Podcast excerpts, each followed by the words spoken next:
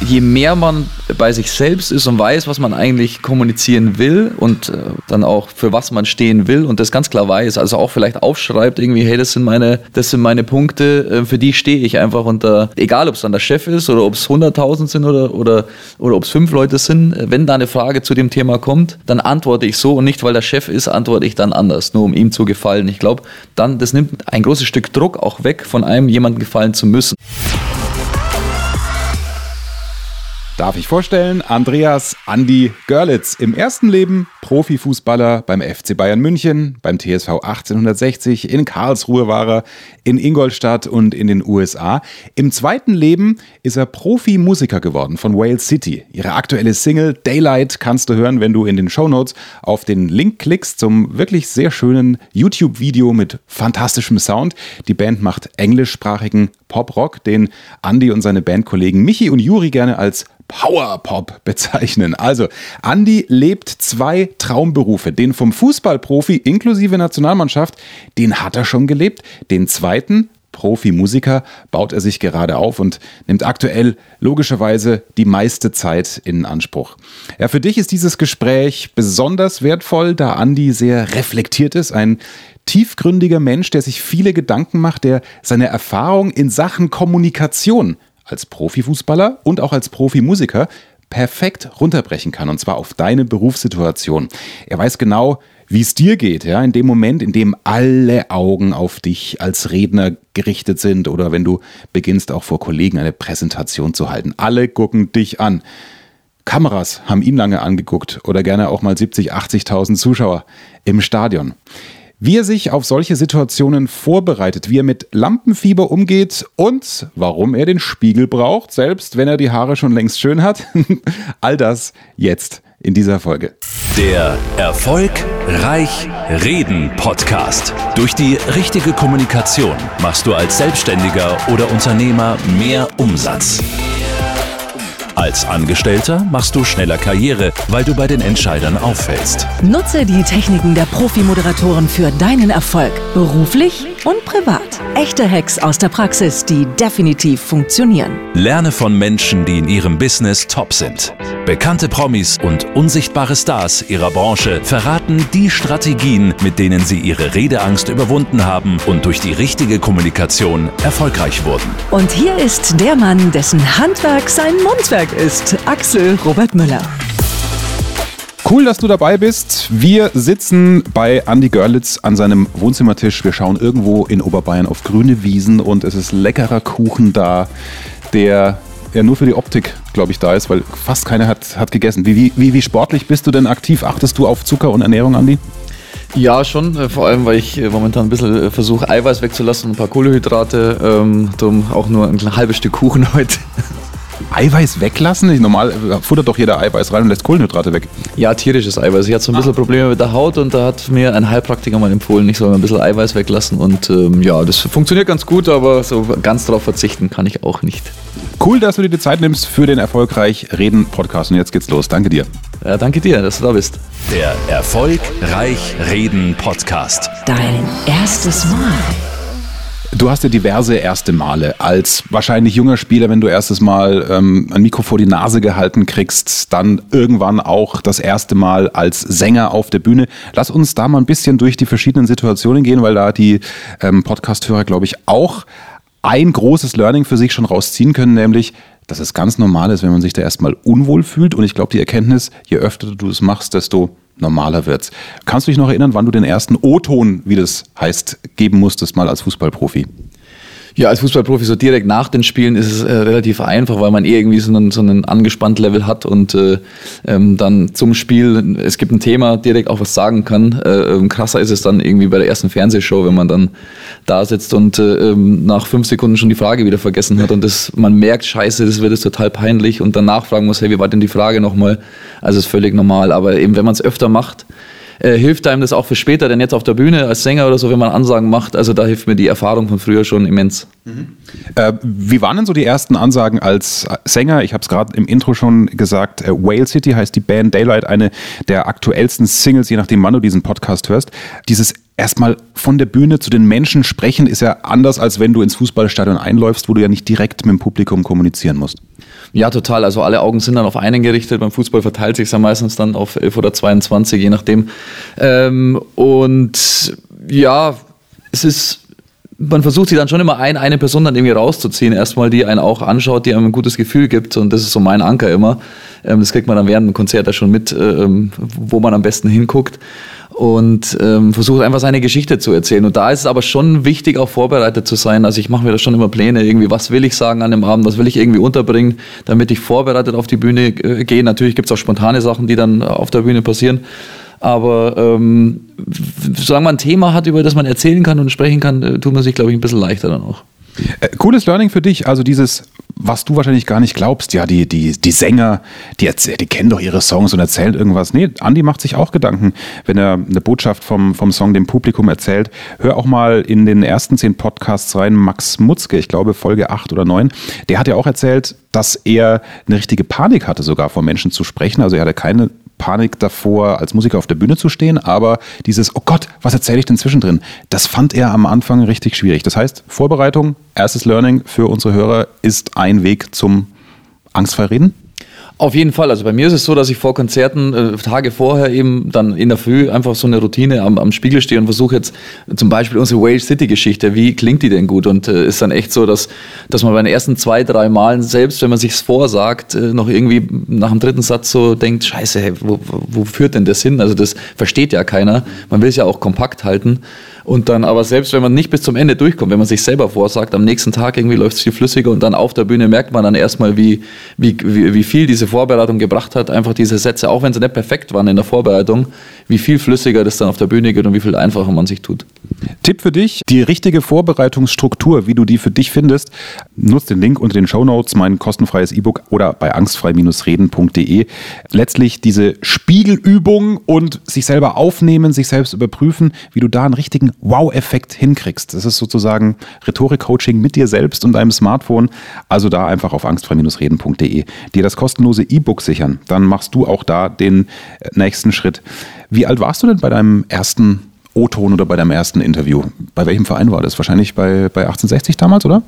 Das war noch bei 60, ja. Und ähm, ich bin schon relativ früh damit in Kontakt gekommen, weil ich in der Jugendnationalmannschaft gespielt habe mit, mit 17 und da ja auch bei dem äh, ein oder anderen Länderspiel äh, ähm, dann auch Journalisten schon dabei waren und äh, man dann auch schon die eine oder andere Frage äh, beantworten durfte. Mhm. Ähm, hast du dich dann auch selber angeguckt und überprüft? Denkst du, oh Gott, was habe ich da für einen Scheiß erzählt? Oder wie, wie war da dann der Weg, das selbst zu analysieren? So wie sich ja viele auf dem Anrufbeantworter nicht hören können. Wie war das, als du dich selbst das erste Mal gesehen hast?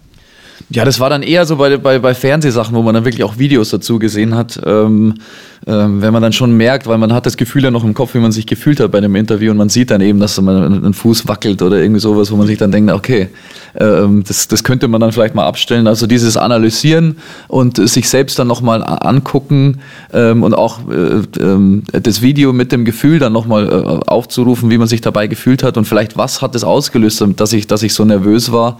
Ähm, das war bei mir damals immer, ich hatte das Gefühl, erst als junger äh, Spieler, dass ich nicht zu 100% wusste, für was ich stehe, was ich sagen will und dann auch noch immer im Kopf hatte, okay, das und das darf ich nicht sagen, weil man ja gewisse Vorgaben vom Verein hat mhm.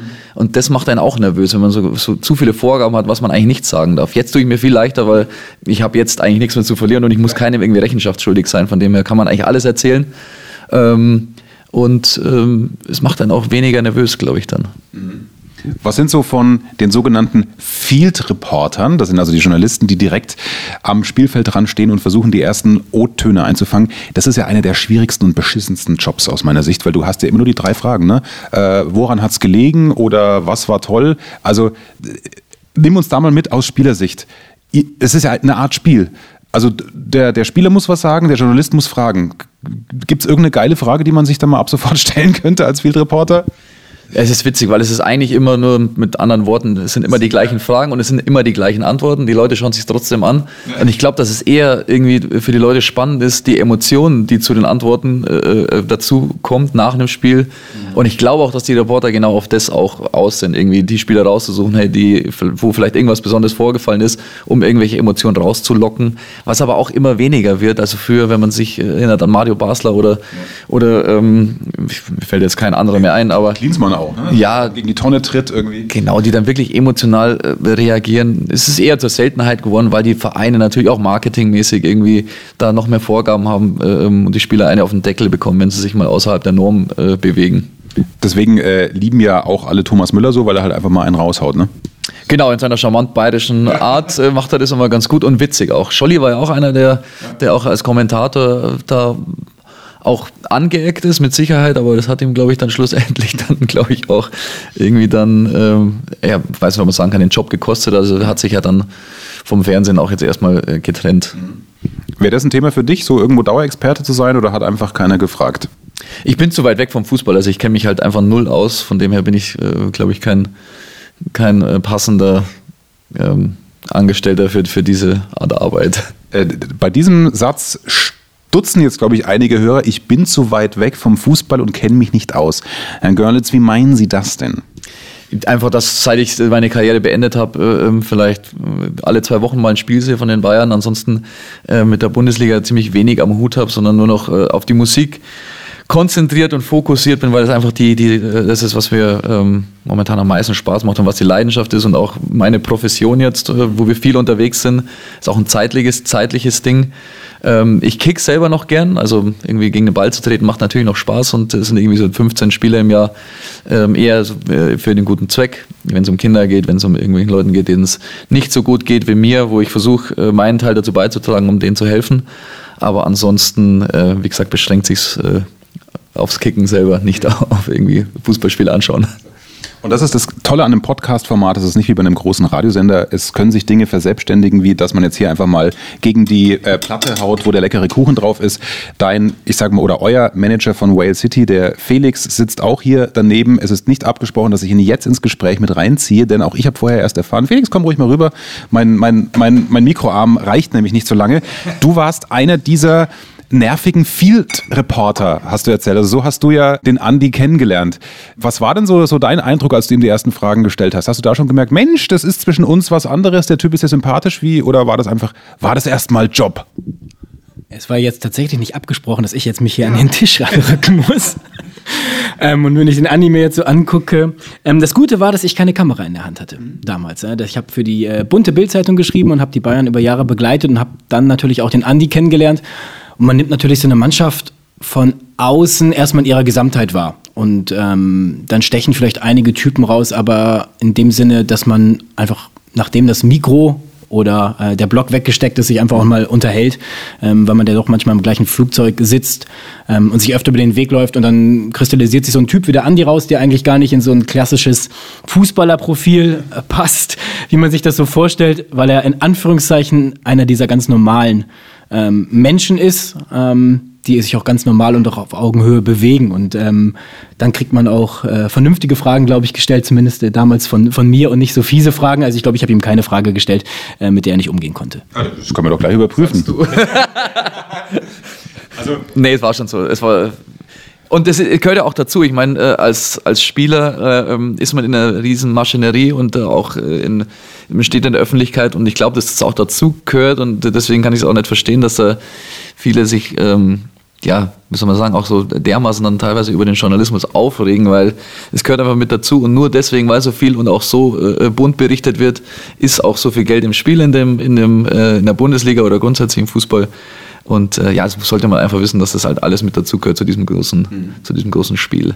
Ja, ohne Kommunikation geht's nicht. Äh, darum geht's in diesem Podcast. Aber ähm, Felix, bleib kurz noch da. Ich habe noch eine Nachfrage, weil dein Job ist es, die Band Whale City ja auch über Kommunikationskanäle zu vermarkten. Ja? Also äh, das ist ja gar nicht so leicht. Jetzt hast du es vielleicht ein bisschen leichter, weil du immer die Andy Görlitz-Geschichte vom Fußballprofi zum Musikprofi auch, auch erzählen kannst. Ist das na, die Frage, ist es ein Vorteil, ist, ist, ist dämlich, ja, weil natürlich ist es ein Vorteil, aber ähm, macht's, wie, wie viel leichter macht es dir das, wenn du irgendwo anfragst? Nee, die Frage ist überhaupt nicht dämlich. Also das ist tatsächlich ganz äh, interessant, dass äh, du jetzt auch sofort sagst, das ist ein Vorteil. Ähm, es wird komischerweise, gerade in Deutschland haben wir dann so festgestellt, oftmals eher als Nachteil gesehen. Ah ja, da hat mal jemand Fußball gespielt und der macht jetzt auch noch ein bisschen Musik. Okay. Ähm, das heißt, eine Karriere wird akzeptiert, die ist erfolgreich, aber dann auch noch was Zweites, das ist dann immer so hobbymäßig.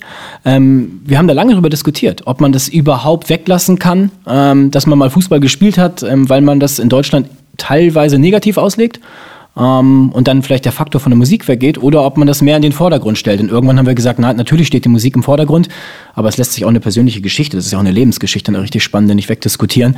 Und warum sollten wir die verstecken? Also wir gehen jetzt nicht äh, aktiv von Tür zu Tür und sagen, hallo, da kommt der ehemalige Fußballspieler. Nee, da kommt der Musiker Andreas Görlitz und da kommt die Band Way City. Und ja, wie jeder andere auch, hat auch Andi ein Vorleben und das gehört mit dazu.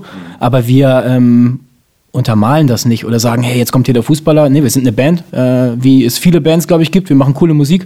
Ähm, und damit wollen wir überzeugen. Und dass wir dann auch noch eine coole Lebensgeschichte dabei haben, ist, glaube ich, ein Vorteil. Aber ich glaube, dass ganz viele Menschen ganz viele spannende Geschichten zu erzählen haben und das haben wir auch. Ja klar, also es ist ja auch gerade in meinem Thema Kommunikation, ähm, zwei Punkte haben wir schon angesprochen, Kommunikation mit Medien als Fußballprofi und eben auch Kommunikation direkt zu Publikum als Musiker. Spielt es bei dir eine Rolle vom innerlichen Gefühl, ob du vor fünf Menschen sprichst oder eine Präsentation hältst, falls du sowas halten musst, vor 50, 500 oder wenn du weißt, ich habe jetzt mal ein kurzes Interview gegeben, was vielleicht fünf Millionen in der Sportschau anschauen. Weil viele meiner Hörer müssen ja mal vom Chef präsentieren, mal vor Kunden und vielleicht auch nur intim vor fünf, sechs Kollegen. Hat das bei dir in der Art der Anspannung einen Unterschied gemacht? Ich glaube weniger ähm, jetzt die, die Größe, um die es geht, oder, äh, sondern eher äh, dann vor wem oder was steht auf dem Spiel ähm, ähm, oder wo könnte man ähm, sich, sich, vielleicht verrennen oder wo, wo hat man am meisten zu verlieren. Ich glaube, dass das ein ausschlaggebender Punkt auch ist. Ähm, und da komme ich wieder auf eine Antwort von vorher. Je mehr man bei sich selbst ist und weiß, was man eigentlich kommunizieren will und äh, ähm, dann auch für was man stehen will und das ganz klar weiß, also auch vielleicht aufschreibt irgendwie, hey, das sind meine, das sind meine Punkte, äh, für die stehe ich einfach und da, ähm, egal ob es dann der Chef ist oder ob es 100.000 sind oder, oder, oder ob es fünf Leute sind, wenn da eine Frage zu dem Thema kommt, dann antworte ich so und nicht, weil der Chef ist, antworte ich dann anders, nur um ihm zu gefallen. Ich glaube, dann, das nimmt einen großen, äh, großen, äh, ähm, ein großes Stück Druck auch weg, von einem jemandem gefallen zu müssen. Das, was man, was, was ich vorher gesagt habe, bei mir als junger Spieler, man hat eigentlich Antworten gegeben, um den Fans zu gefallen. Ähm, und ähm, genau, wenn man das, wenn man das ausklammert, natürlich muss man auch auf clever antworten, aber man muss ja auch nicht immer alles sagen. Also man kann ja auch Sachen einfach weglassen. Ähm, Genau, aber wenn man einfach so einen Plan hat, hey, das, das will ich vermitteln, dann ähm, spielt die Größe und die, die Anzahl der Leute, glaube ich, ähm, ein Stück weit weniger eine Rolle. Wichtiges Learning für dich, ich übersetze es mal im Sinne von, kenne dein Kommunikationsziel, überleg dir genau, was du sagen willst, in der Präsi, wenn du die vorbereitest, sowieso. Wichtig auch am Ende die Kernbotschaft nochmal zu wiederholen, was willst du, dass dein Publikum mitnimmt, wenn du da auch nochmal hier in der Podcastliste schaust, wie du dich ähm, optimal effektiv vorbereitest, wenn du wenig Zeit hast. Auch da geht es um Kommunikationsziel. Hör dir die Folge an, da ist auch einiges drin, was du rausziehen kannst für deine nächste Präsentation. Kommunikation, Andi, ist ja nicht nur direkt mit dem Mund, sondern nonverbale Kommunikation. Ist ja auf dem Fußballplatz, glaube ich, auch relativ wichtig. Als, als Abwehrspieler musst du ja auch mit deinem Nebenmann kommunizieren, hast dann den Torwart im, im Rücken. Bei dir war es auch Oli Kahn noch, oder? Ja, auch Olli Kahn noch, ja. Und ich habe auch noch die lustige Phase äh, miterlebt, also vom über ehrgeizigen Olli bis zu seinem letzten Jahr, wo er dann, äh, dann auch aufgehört hat, ähm, äh, wie er so ähm, sich auch verändert hat die letzten zwei Jahre dann. Wie, wie habt ihr denn da kommuniziert? Direkt mit äh, Sachen zurufen, wo man ja inzwischen auch strategisch weiß, okay, äh, die Fernsehübertragung mit, keine Ahnung, 30, 40, 50 Kameras und sehr feinen Mikrofonen, habt ihr irgendwelche Geheimsprachen gemacht?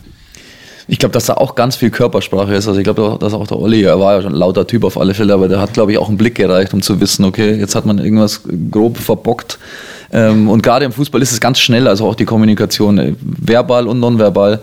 Ähm, und ich glaube, da habe ich viel mitgenommen, dass man auch nicht, also da wird sich auch angeschrien, wirklich. Also, wo man sagt, im normalen Leben, wenn jemand so anschreist, der redet nie wieder ein Wort mit dir, was da ganz normal ist, was aber dann nach fünf Sekunden wieder vergessen ist. Es geht nur um die, den Moment, um die Aktion, jemand vielleicht auch mal wach zu rütteln und dann ist es auch wieder vorbei. Mhm. Es gibt diese Geschichte auch der nonverbalen Kommunikation, wenn es um Hierarchien geht. Ich glaube, korrigiere mich, wenn es falsch war, dass Bastian Schweinsteiger erzählt hat, er als junger Spieler bei den Bayern, der wohl dann auch irgendwie in der Nähe von Oli Kahn in der Kabine gesessen hat, wo, wo, wo Kahn dann Schweinsteigers Handtuch genommen hat und irgendwie den Fußboden aufgewischt hat oder für seine Füße. Sind das ganz klare nonverbale Zeichen der, der Macht und Hierarchie? Ich glaube, dass sich das auch ein bisschen verändert hat. Es war definitiv so und ich glaube, je weiter man zurückgeht, ist so, als junger Spieler musste man sich erstmal irgendwie profilieren. Also man hat also mit Sicherheit die ersten drei Jahre alle Getränke und Hütchen mit zum Training getragen. Da hat äh, von den, von den älteren Spielern äh, keiner irgendwas angerührt. Und wenn was gefehlt hat, dann war das auch so, dass der Trainer die Jungen dafür verantwortlich gemacht hat. Die durften dann laufen oder sowas oder mussten eine Strafe oder was ich. War ganz klar, also vorgegeben, dass die Jungen, und ich fand das auch gar nicht schlecht, weil man schon auch so ein bisschen Respekt lernt und ähm, sich auch was erarbeiten muss. Ich glaube, ich habe das auch mitbekommen zum Ende meiner Karriere, ähm, dass sich da im Business, das war zumindest mein Gefühl, auch einiges verändert hat, dass, ähm, dass diese Hierarchien, diese mhm. sich, dass die zum, äh, ein Stück weit zum Bröckeln angefangen haben und ähm, auch dann teilweise auch dann ein bisschen Respekt, der den Älteren gegenüber gefehlt hat. Gefehlt hat, kannst du das präzisieren? Wie hast du es dann wahrgenommen? Gerne mit Namen, aber wenn du keinen nennen willst, dann gerne ohne Namen. Na, ich war ja dann einer der, der älteren Spieler. Wir waren halt eine Gruppe äh, ähm, von fünf, sechs äh, Erfahrenen dann, die, die dann, auch wenn es eng wird oder sowas, natürlich auch die sind, auf die dann ähm, auf die am meisten Druck lasse, weil ein junger Spieler ja relativ unbefangen an das Ganze herangehen kann. Und ähm, wenn natürlich im Training dann schon äh, ähm, dann auch im Team, von, vom Trainerteam oder sowas, das nicht vorgelebt wird, dass, dass, ähm, dass das die Spieler sind, auch im Team, an, die, an denen man sich zu orientieren hat, dann fehlt so ein Stück weit, äh, fand ich dann eine Führung, ähm, die Orientierung auch für die jungen Spieler, wo geht es denn hin? Weil wenn dann jeder so sein eigenes Ding, Ding macht und so die ganze Mannschaft, wenn Getränke fehlen, äh, verantwortlich gemacht wird, dann es gibt einfach keine Hierarchien mehr. Und das hat, ich glaube, dann auch eine negative Auswirkung äh, dann auf, auf so ein Team. Aber das ist spannend. Ich glaube, das äh, habe ich noch nicht oft, oft gehört, dass also auch innerhalb von der Mannschaft ein äh, junger Spieler, also dass ihr dafür für Getränke und so verantwortlich seid, weil man denkt ja natürlich im Profifußball, dass da auch dem jungen Spieler, der es in so eine Mannschaft geschafft hat, äh, der Arsch hinterhergetragen wird, dass es irgendwelche Assistenten gibt, die dann ähm, hier Hütchen und Getränke hinterhertragen. Also so, so ist es nicht. Also das ist wie, wie im Dorfverein ein Stück weit auch noch. Definitiv, also nicht nur das, sondern auch ein junger Spieler. Also meistens ja, es gibt ja keine Schiedsrichter im Training, sondern pfeift dann der Co-Trainer oder der Trainer, dass, dass einem jungen Spieler, auch wenn es ein klares Foul ist, teilweise einfach weitergespielt wird, dass, damit man dem erstmal erstmal zeigt, okay, so geht's hier zur Sache. Ähm, was dann, was dann auch, was ich auch gemerkt habe, was dann ein bisschen weggefallen ist mir über die, über die letzten Jahre dann, als ich dann ähm, zum Ende meiner Karriere war. Ähm, also ganz klar, ich habe das ja miterlebt dann auch. Da wird, wird, wird wirklich auf die Socken kaut, ganz klare Fouls und wird einfach weitergespielt einfach. Und ähm, es hat aber jetzt, da dann keine brutalen Fouls sind, natürlich äh, lernt man daraus, weil man auch ein Stück weit äh, cleverer wird und ähm, ja, also wenn man sich da mal den Respekt erspielt hat oder sowas, dann, ähm, dann man, man muss ein Stück mehr, mehr arbeiten, glaube ich. Voll fies, oder? Der alte Profispieler fault den jungen Profispieler und es wird weitergespielt als erzieherische Maßnahme. Das muss man mögen. Mehr Einblicke in den Profifußball, wie unterschiedlich die Trainer mit Spielern kommunizieren. Das ist interessant für alle Führungskräfte, die zuhören und auch für alle Selbstständigen, die mit Dienstleistern zusammenarbeiten und die ja auch in gewisser Weise führen müssen.